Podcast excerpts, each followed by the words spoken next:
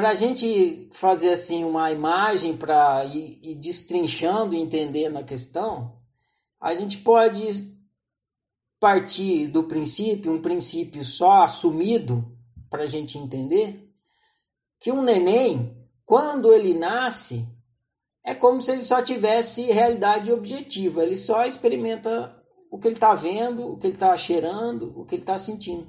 O neném não tem imaginação, ele só tem realidade objetiva. A realidade simulada é a imaginação.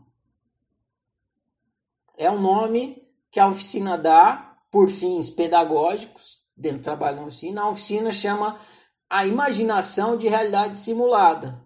E como a oficina parte da explicação de que realidade é tudo que você experimenta, e você experimenta a realidade dos sentidos e também experimenta a imaginação, então ela faz isso para chama a imaginação de realidade simulada para você entender que a imaginação também é uma realidade.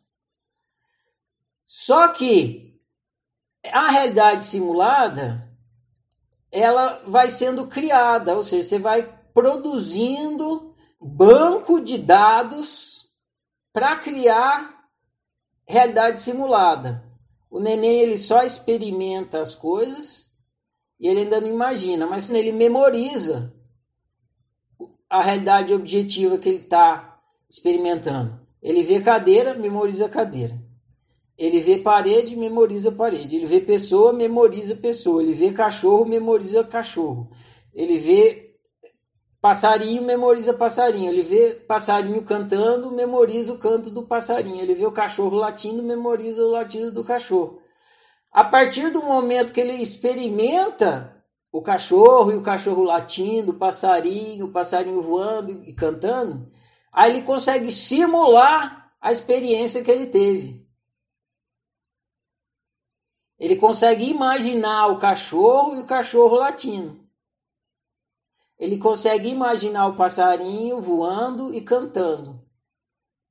Porque a imaginação se baseia na memória. A memória é o banco de dados para a imaginação. Se você eu desligasse a sua memória, ou se você desligasse a sua memória, você não seria capaz de imaginar porque você não teria um banco de dados para produzir imaginação. Seria igual a um computador sem HD.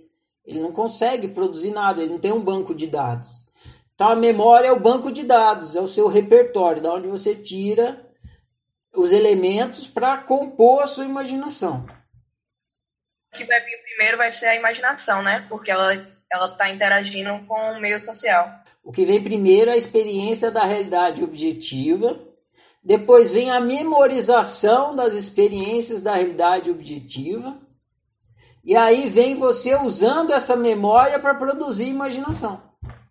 Então agora tem um negócio legal também, porque a, a partir do momento que você a, tem a experiência e memoriza,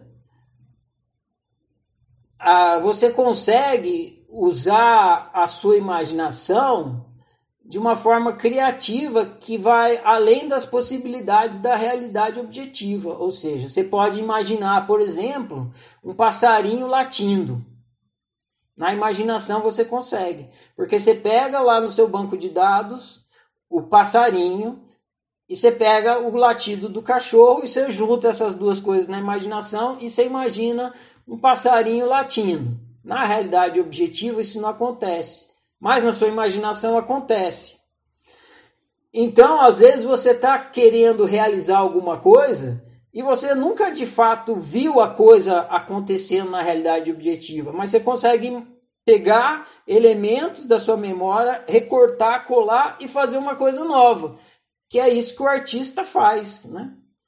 Ele, ele não experimentou a música, por exemplo, que ele vai criar, é uma música nova. Só que ele pega todo o repertório de música que ele tem já, que ele já ouviu, recorta, começa a combinar de uma maneira diferente e produz uma música nova, que nunca foi ouvida antes. Ele pegou a, é, o que ele tinha no banco de dados dele, fez esse recorte imaginou uma coisa nova. E daí realizou.